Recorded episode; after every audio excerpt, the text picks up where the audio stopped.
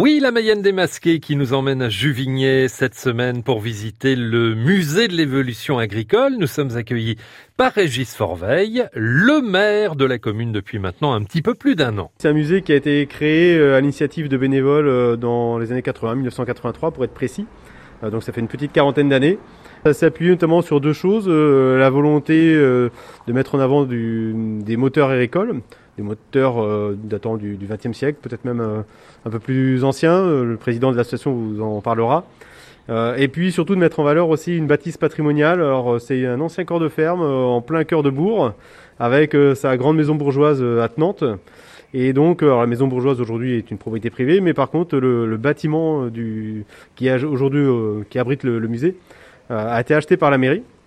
Et ensuite, c'est l'association qui fait vivre euh, ce musée. Régis Forveille est maire, mais aussi professeur d'histoire. Et dans ce musée, le mot histoire est important. le musée a cet avantage de pouvoir euh, retracer toute l'histoire de l'agriculture. Alors, on va très très loin parce qu'il euh, y a une salle où on voit notamment l'histoire jusqu'à la préhistoire, hein, les tout débuts, mais c'est surtout orienté sur l'histoire de l'agriculture 19e et surtout 20e siècle, avec l'apparition notamment de la mécanisation.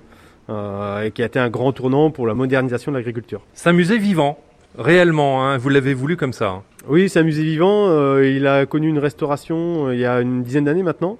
avec tout un projet muséographique pour pouvoir rendre le lieu plus attrayant, plus vivant et permettre notamment des visites autonomes de la part des, visiteurs. Vous avez ici une reproduction de la machine de Watt. C'est un montage que j'ai fait moi-même.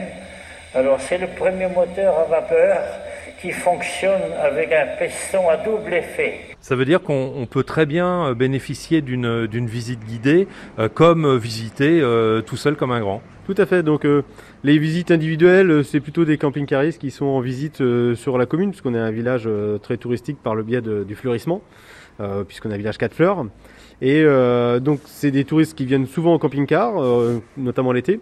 Et puis sinon, on a aussi une journée euh, touristique qu'on propose par le biais de notre animatrice qui euh, présente le village, le fleurissement et le musée également. Elle entraîne le, le vilebrequin, ce qui n'est même pas vilebrequin, c'est une manivelle, elle l'entraîne par un balancier. Moi, ce qui me plaît beaucoup dans, ce lieu, c'est euh, vraiment l'intérieur du, du, site, où on a une perspective sur le bois pendant où on a des, grands arbres euh, qui sont là depuis euh, peut-être un siècle, et puis la pierre aussi du bâtiment qui est resté en l'état. Voilà, on a fait un certain nombre de travaux aussi euh, de la couverture il y a 6-7 ans aujourd'hui. Voilà, c'est un lieu qui est très bien entretenu par l'association, qui est accompagné par la mairie, et c'est extrêmement beau à voir. Suite de la visite dans le prochain épisode.